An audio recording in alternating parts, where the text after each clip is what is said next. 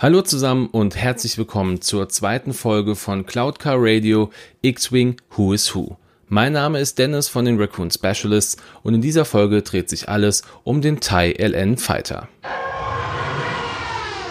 Wie auch schon in der ersten Folge möchte ich, bevor wir die Piloten uns etwas genauer angucken, erstmal ein paar Eckdaten des Schiffs bekannt geben, damit man es im großen Star Wars Universum einfach besser platzieren kann. Der TIE LN Fighter, und um meine eigene Zunge jetzt etwas zu schonen, werde ich ihn äh, nur noch TIE Fighter nennen, ist das in der Galaxie wohl am weitesten verbreitete Schiff überhaupt. Ja, das äh, kommt einmal daher, dass es sehr, sehr günstig in der Produktion ist und dass es einfach ein Massenprodukt ist. Das Wort TIE steht hierbei für Twin Ion Engine, also auf Deutsch der Zwillings-Ionenantrieb und die Buchstaben LN bedeuten so viel wie Line, also dass es ein Serienmodell ist. Die Produktionsfirma ist die Sienna Flottensysteme und die haben im Grunde alle Jäger des Imperiums gebaut und haben auch unter anderem zusammen mit der imperialen Abteilung für Militärforschung den Todesstern entwickelt und gebaut. Um die Kosten möglichst gering zu halten, verzichtet der TIE Fighter natürlich auch auf Schilde, Sekundärbewaffnung sowie auf Astromex oder Hyperantriebe. Das kann man ja auch ganz gut im Spiel selber sehen. Ein Zusatz hat man aber beim TIE Fighter dann doch übernommen. Das ist irgendwann in den Kanon aufgenommen worden. Und zwar hat ein TIE Fighter einen Schleudersitz. Dieser wurde das erste Mal im PC-Spiel TIE Fighter von 1994 eingeführt und wurde dann später übernommen. Sind wir aber mal ehrlich, die meisten TIEs äh, explodieren doch, bevor sich ein Pilot in irgendeiner Form überhaupt retten kann. Und das Schiff taucht in allen Filmen auf, die nach Episode 3 spielen. Das heißt, ob das jetzt in den Kanon-Filmen ist, ob das in Solo ist, ob das in Rogue One ist oder auch in der Serie Rebels. Und dann schauen wir uns auch schon die Piloten an und auch wie bei der letzten Folge werde ich die Piloten der Reihe nach vom kleinsten bis zum größten Iniwert genauer anschauen und beginnt mit dem kleinsten Piloten, mit dem Piloten der Akademie oder dem Academy Pilot. Können wir hier gleich sagen, wir haben keinen namhaften Piloten, deshalb ist es immer etwas schwierig, irgendwelche interessanten Eckdaten herauszufinden. Aber man kann ja doch ein paar Sachen trotzdem erzählen. Und zwar, die Piloten der Akademie haben oder müssen zur Elite der imperialen Flotte gehört haben, was einmal daran liegt, dass die Ausbildung ja wohl eine der härtesten der gesamten Galaxie war und auch nur etwa zehn Prozent aller Bewerber überhaupt diese physischen und psychischen Tests bestanden haben. Und zu der Ausbildung gehörte nicht nur das Fliegen, sondern auch das Lesen von Karten und natürlich auch der Nahkampf. Die Anwärter, die es nicht geschafft haben, zum Thai-Piloten zu werden, die wurden dann beispielsweise Bordschützen oder wurden an anderen Stellen der imperialen Flotte eingesetzt. Der erste namhafte, beziehungsweise der erste, wie es ja jetzt in den neuen Spielregeln heißt, limitierte Pilot ist Wampa Schwarz 11. Und über Wampa gibt es im Grunde gar nicht so viel zu erzählen, weil es einer der Piloten ist, der keine richtige Hintergrundstory hat. Was man weiß, ist, dass Wampa selber nur der Spitzname eines imperialen Piloten war, der entsprechend zur Schwarzstaffel gehört hat und für seine außergewöhnliche Präzision bekannt war und auch oft eines der Escortschiffe für ein Shuttle von Darth Vader gewesen ist.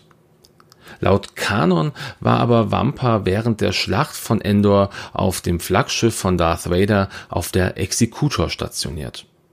Mehr gibt es über den Piloten jetzt aktuell noch gar nicht zu sagen. Ich könnte mir aber vorstellen, dass dieser auch immer noch weiter ausgearbeitet wird in naher Zukunft. Der nächste Pilot ist der Pilot der Obsidian-Staffel, der Obsidian Squadron Pilot. Und ähm, die Mitglieder dieser Obsidian-Staffel, das waren die Elite-Piloten des Imperiums, die eine ganz spezielle Ausbildung genossen haben, und zwar eine Ausbildung für Flüge innerhalb der Atmosphäre. In der Zeit der Rebellion war diese Staffel auf verschiedenen Flaggschiffen stationiert, unter anderem auch wie Wampa auf der Executor, also dem persönlichen Flaggschiff von Darth Vader. Sie haben auch während der Besetzung von Bespin teilgenommen und später wurden sie dann auch für die Bewachung des zweiten Todessterns Richtung Endor beordert. Der erste Auftritt dieser Piloten war dann entsprechend in Episode 5 Das Imperium schlägt zurück. Ein Teil der Obsidian-Staffel war Nachtbestie Obsidian 2. Und Nachtbestie ist im Grunde nur ein Rufzeichen von dem Piloten Dodson Makraven. Der war während der Besatzung von Bespin ein Teil dieser Besatzungsmacht und hat zusammen mit Hole Runner den Millennium Falcon bei seiner Flucht von Cloud City verfolgt. Dieses Rufzeichen Nachtbestie hat er eigentlich nur deshalb bekommen, weil er gerne gegen ja die imperialen Sperrstunden verstoßen hat und somit eher so als Nachteule, als Nachtbestie bekannt war. Auch wenn man ihn persönlich nicht gesehen hat, hat man sein Schiff gesehen und zwar in Episode 5 Das Imperium schlägt zurück. Der nächste Pilot ist das Fliegerass der schwarzen Staffel, das Black Squadron Ace. Und die Schwarzstaffel, das war die Elite-Staffel des Imperiums, die unter direktem Befehl von Darth Vader stand. Und um ein Teil dieser elitären Staffel zu werden, musste man auserwählt werden. Also das ist eine handverlesene Staffel. Man musste entsprechend viele Kampfeinsätze geflogen haben und auch sehr viele Abschüsse für sich verbucht haben. Und den ersten Auftritt hatte diese Staffel oder diese Einheit während der Schlacht von Yavin in Episode 4 eine neue Hoffnung, ist dann aber auch später in Episode 6 während der Schlacht von Endor erneut gesehen worden. Und ein kleiner Funfact an dieser Stelle, und zwar in der kanonischen Serie Resistance, die aktuell ausgestrahlt wird, gibt es einen komplett modifizierten TIE Fighter, der den Namen Black Ace trägt. Inwiefern das was mit der Staffel zu tun hat, das kann ich noch nicht genau sagen, aber ich fand es hier sehr interessant, dass überhaupt, dass es wieder benannt worden ist. Und als nächstes kommen wir zu Valen Rudor, dem angeberischen Baron. Valen hatte die Dienstnummer LS607 und er war einer der wenigen Piloten, die neben dem Titel des Offiziers auch einen aristokratischen Titel, also in diesem Fall dem des Barons, innehielt. Er war zwar nicht ganz der hellste, aber er war einer der loyalsten Offiziere des äh, Imperiums und er wurde auf Lothal stationiert, wo er dann im Laufe seiner Dienstzeit zweimal angegriffen worden ist und auch zweimal besiegt worden ist. Das Ganze durch Mitglieder der Phoenix-Staffel. Interessant ist, dass er im Holonetz sogar eine eigene Nachrichtensendung hatte, die komplett ihm gewidmet war. Und seinen ersten Auftritt, den hatte er in einer dreiminütigen Kurzepisode namens Verstrickung der Serie Rebels. Bei den nächsten Piloten möchte ich im Vorfeld eine kurze Spoilerwarnung rausgeben. Es handelt sich hierbei um Piloten, die wir im PC-Spiel Battlefront 2 sehen. Ähm, wer da den äh, als Singleplayer noch nicht gespielt hat, sollte jetzt hier vielleicht einfach ein bisschen mit Vorsicht walten. Ja? Nicht, dass ihr da gespoilert werdet. Und den Start hier macht jetzt Aiden Versio Inferno 1. Und Aiden ist eine weibliche imperiale Kommandantin und auch entsprechend die Anführerin des Inferno Squads, die laut dem Kanon eine der wenigen Imperialen war, die bei der Zerstörung beider Todessterne zugegen gewesen ist. Dieser Charakter hat aber eine Besonderheit, also nicht nur sie, auch ein paar mehr noch, die kommen, aber ähm, bei ihr ist es so, dass sie während einer Mission auf ihrer Heimatwelt Vardos ähm, ja eine folgenschwere Entscheidung treffen musste. Und zwar ging es darum, dass die, dass sie auf dieser Mission nur eine Zielperson retten sollte, sie aber doch alle imperiumstreuen Bürger befreien bzw. retten wollte weil das ihr untersagt worden ist, ähm, hat sie dann entsprechend das Imperium verraten und ist zusammen mit Del Mico von diesem Planeten geflohen. Beide haben sich dann später der neuen Republik angeschlossen. Und während ihrer Zeit bei der neuen Republik gehörte sie dann zur Danger Staffel. Aiden war auch ein ganz wichtiger Teil bei der äh, Schlacht um Jakku, was ich hierum auch oder hier wieder sehr interessant finde, weil im Grunde dieses Spiel direkt schon wieder einen Bezug zu Episode 7 nimmt und man kann sich ein bisschen ein Bild machen, was ist denn eigentlich auf diesem Planeten, auf dem Ray ähm, lebt, passiert. Aiden hatte auch ein Schlachtschiff, das war die Corvus. Das war eine umgebaute imperiale Raider 2 Klasse. Also sie wurde umgebaut, als sie sich dann auch der neuen Republik angeschlossen hat. Jetzt kommt ein weiterer Spoiler. Achtung, das ist ein, vielleicht ein härterer Spoiler als der Rest. Ähm, und zwar am Ende des Spiels ähm, erfährt man, dass sie, also Aiden und Dell, ein gemeinsames Kind bekommen, äh, welches dann auch in den späteren Zusatzkampagnen einen wichtigen Teil spielt. Und um das Ganze jetzt einfach nochmal abzurunden, das Ganze formschön zu machen, sie ist natürlich dann der spielbare Hauptcharakter der im, äh, des im 2015 erschienenen Battlefront 2.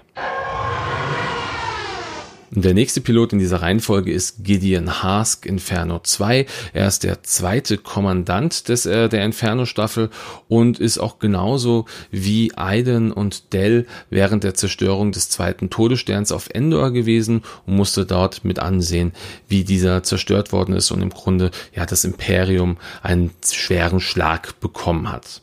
Und während der Mission auf Vardos war es Gideon, der ja sich nicht von seinen Gefühlen hat leiten lassen und auch ein bisschen die Stimme der Vernunft, also die Stimme des Imperiums war und äh, Aiden und Dell davor abhalten wollte, das Imperium zu verraten, was aber nicht geklappt hat. Und er musste sich dann entsprechend gegen seine Kameraden, gegen seine Freunde stellen um, und hat sie dann gejagt. Und ein weiterer Spoiler ist der, dass wir gegen Ende des Spiels dann auch noch sehen, dass sich äh, Gideon der ersten Ordnung angeschlossen hat und dort wohl direkt unter Kylo Ren gearbeitet hat, weil sie in einem direkten Kontakt zueinander auftauchen im Spiel. Und der dritte im Bunde ist Del Mico, das ist Inferno 3. Dell hat eine Sturmtruppenausbildung abgeschlossen und war zunächst auch als Küstentruppler auf Scarif stationiert, hat dann aber später auch noch eine weitere Ausbildung zum Thai-Piloten gemacht und war im Grunde, bevor er zum Inferno Squad gewechselt ist, hauptamtlich ein Chefingenieur des Sternzerstörers unfehlbar und erst nach der Zerstörung des ersten Todessterns zum Inferno Squad gelangt und hat ja, ich sag mal, wesentlich später dann auch, wie wir es im Vorfeld schon jetzt gehört haben, mit Aiden zusammen das Imperium auf Vados verraten und sich dann mit ihr zusammen der neuen Republik angeschlossen und entsprechend auch das Kind bekommen. Und ein ergänzender Spoiler zu Dell. Er hat auf einer Mission auf Pilio auf Luke Skywalker getroffen und beide mussten zusammenarbeiten, um ihre eigenen Leben retten zu können. Und der nächste Pilot und auch der letzte der Inferno-Staffel ist Sane Marana. Das ist Inferno 4. Und Sane war eine Mitarbeiterin des Flottengeheimdienstes und eine Sprachenexpertin. Sie war zusammen mit äh, Aiden, Gideon und Dell auf einer Undercover-Mission. Ähm, ja, dort ist leider dann im Laufe dieser Mission ihre äh, Identität aufgedeckt worden und Sane hat sich dann ja für die Tarnung der restlichen Mitglieder geopfert. Sie selber ist in Battlefront 2 nicht zu sehen, aber sie wird auf dem Cover des Buches Inferno Kommando gezeigt und auch im Buch selber das ein und auch andere Mal benannt. Und damit schließen wir das Inferno Squad ab und wenden uns Hole Runner zu, Obsidian 1. Und Holrunner, das ist das Rufzeichen eines weiblichen TIE-Piloten. Ihr bürgerlicher Name ist Scythe Ration und sie hatte die Dienstnummer OS 72-1. Sie war ein Teil der Besatzungsmacht, die die Kontrolle über Bespin übernommen haben und hat zusammen mit Nachtbestie oder Night Beast den Millennium Falcon bei seiner Flucht von Cloud City verfolgt. Und sie war es, die die Obsidian-Staffel während der Schlacht von Endor angeführt hat. Ihr Tod ist niemals irgendwo erwähnt worden, von daher lässt das die Annahme zu, dass sie sich nach der Schlacht von Endor mit den restlichen imperialen Schiffen äh, abgesetzt hat und vielleicht auch ein Teil der First Order geworden ist. Das ist aber nirgendswo erwähnt. Aber ähm, um das auch hier wieder abzuschließen, sie bzw. ihr Schiff wurde das erste Mal in Episode 5 Das Imperium schlägt zurück gesehen. Und der nächste Pilot, auf den wir jetzt eingehen werden, das ist Mauler Mythel. Ähm, das ist Schwarz 2 und bei ihm gibt es keinen bekannten bürgerlichen Namen. Er hat aber eine Dienstnummer, das ist DS61-2 und äh, Mauler hat eine ganz spezielle Ausbildung genossen und zwar die zum linken Flügelmann von Darth Vader. Um, er ist das erste und auch das einzige Mal zu sehen in Episode 4, eine neue Hoffnung, wo er zusammen mit ähm, Darth Vader und einem weiteren TIE-Piloten im Todessterngraben auf Jagd nach der, nach den Rebellen geht. Ähm, was hier passiert ist, dass Mauler Mythel ja im Grunde in Panik gerät, nachdem der rechte Wingman abgeschossen worden ist und ähm, ja, er dem Schuss von dem Millennium Falcon, also von Han Solo, ausweichen wollte. Dabei kollidierte er mit Vader, hat diesen aus dem Todessterngraben gestoßen und starb bei diesem Manöver. Das heißt, letzten Endes könnte man vielleicht sogar behaupten, dass er Darth Vader das Leben gerettet hat. Eine Legends-Information gibt es, er hatte einen Sohn, der hieß äh, Ridgely Mythel und der war für den Traktorstrahl der Chimäre verantwortlich und die Chimäre, das ist der Sternzerstörer von Großadmiral Thrawn in dessen eigener Buchtrilogie. Und abschließend sprechen wir über Geisel Skutu, der kampferprobte Veteran. Äh, Geißel oder im Englischen Scourge hat je nachdem, wo man guckt, zwei unterschiedliche Geschichten. Es gibt nämlich zwei unterschiedliche Skutus, die diesen Namen Scourge oder Geißel getragen haben. Ähm, es gibt einmal Tell Skutu und es gibt einmal Trell Skutu, also einmal mit R und einmal ohne. Äh, und je nachdem, wen man sich da anguckt, haben wir zwei verschiedene Hintergrundgeschichten. Bei äh, Trell Skutu weiß man nämlich gar nicht so viel. Er war ein, ähm, ein Staffelkommandant und hat im Grunde lediglich die Rebellenallianz für ihr aggressives Auftreten sehr bewundert, hat sie aber natürlich trotzdem im Endeffekt auch gehasst. Ja, ist eine Hassliebe. Ähm, guckt man sich die Informationen über Tel Skutu an, dann kann man sagen, dass dieser Pilot zwar auch TIE Fighter Pilot war, aber drei Jahre nach der Schlacht von Yavin als TIE Shuttle Pilot für die Todesstaffel berufen worden ist. Ähm, bei ihm ist es so, dass er einen Freund hatte, Marek Steele, über den liest man oder hört man jetzt auch demnächst noch ein bisschen was mehr. Und der musste ihn jetzt erstmal überzeugen davon, dass diese Aufgabe als Shuttle-Pilot doch eine ganz, ganz großartige ist und dass er ähm, einer der wenigen Piloten ist, der diese Möglichkeit bekommt, hochrangige Offiziere fliegen zu dürfen. In Episode 5 gibt es eine Szene, ähm, nachdem der Millennium Falke verschwunden ist, muss Captain Nida ähm, Darth Vader ja, Bericht erstatten und sagt dann sowas wie, machen Sie das Shuttle bereit. Und dieses Shuttle ist es, was von gewissen Tels Gutu äh, geflogen worden ist und er brachte dann entsprechend nieder zur Exekutor. Man sieht ihn also nicht, aber er muss faktisch da gewesen sein. Und es ist ziemlich faszinierend, dass dieser Pilot im Grunde derjenige ist, der einmal zwei verschiedene Hintergrundgeschichten hat und ähm, ja eigentlich die längere oder die bekanntere Geschichte ja eigentlich beweist, dass er ja gar nicht so wirklich der Thai-Pilot war, sondern doch eher ein Shuttle-Pilot. Naja, was soll man machen? Ich finde ich trotzdem spannend, dass es hier zwei verschiedene Geschichten gibt. Ja, und somit haben wir alle Piloten der imperialen TIE Fighter uns einmal angeschaut. Ich hoffe, ihr hattet Spaß bei dem Ganzen, habt vielleicht das ein oder andere wieder gelernt, habt äh, irgendwelche neuen Informationen mitgenommen oder wisst jetzt einfach besser, wo der ein oder andere Pilot hingehört. An dieser Stelle möchte ich auch noch gern einmal ähm, auf Games on Tables verweisen. Wenn ihr sagt, Mensch, es kenne ich so viele äh, Eckdaten zu den Piloten, aber ich würde gern vielleicht noch ein bisschen was über die Mechanik im, äh, im X-Wing Miniaturenspiel erfahren, dann schaltet doch die Trickkiste Folge 86 ein. Da ähm, spricht Simon ja auch nach der Veröffentlichung von Edition 2 ja, ein bisschen über dieses neue Schiff, welche ähm, Kombinationsmöglichkeiten gibt es, also hier gerne reingeschaut. Und wenn ihr bis jetzt gehört habt, dann geben wir euch eine ja, großartige Möglichkeit und zwar eine Freikarte für den 18. oder 19. Mai 2019 auf der MelbellCon. Die liebe Melanie von Made by Melbell hat uns dort zwei Karten zur Verfügung gestellt, die wir hier verlosen dürfen und da werden dann zum Beispiel auf der Veranstaltung Tabletop-Präsentationen sein, es gibt Brettspiel-Demos, es werden verschiedene Aussteller und Händler da sein, es wird ein X-Wing-Turnier geben, auf dem auch wir von den Raccoon Specialists dabei sein werden. Ja, und das Einzige, was ihr dafür machen müsst, ist, äh, was sagen wir? Ihr müsst es nicht liken, also ihr müsst nicht Raccoon Specialist liken, ihr müsst nicht den Beitrag liken, aber schreibt doch einfach in die Kommentare, da will ich hin. Ja, einfach nur, da will ich hin. Ja, dann kann ich das äh, aufteilen. Wie gesagt, es ist keine Pflicht, irgendwie irgendwo äh, was zu liken. Es wäre natürlich schön, da freuen wir uns immer drüber. Aber das ist die, das Einzige, damit ich weiß, wer es bisher, ge äh, bisher gehört hat.